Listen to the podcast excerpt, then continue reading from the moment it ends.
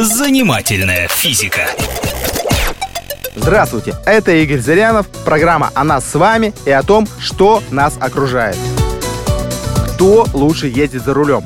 Мужчины или женщины? Любимая поговорка моего папы – пьяный, женщина, солдат, матрос, за рулем преступник. И это самое политкорректное, что я когда-либо слышал о женщинах-водителях.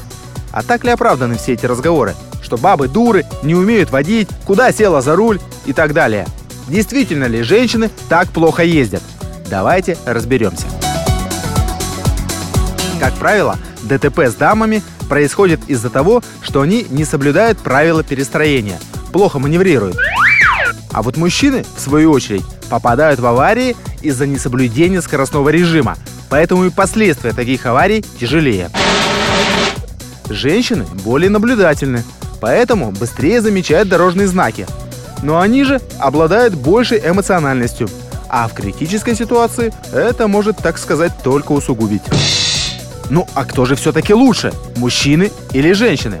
А для этого надо посмотреть статистику. Кто меньше попадает в ДТП, тот и молодец. А это вам уже не химера, а психологической устойчивости.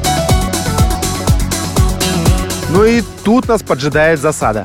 Нет такой статистики. Удивительно, но при всей простоте вопроса никто этим не догадался заняться. И тогда я посчитал сам. Количество аварий с участием женщин известно – 15%. Остается посчитать, сколько же самих женщин на дороге.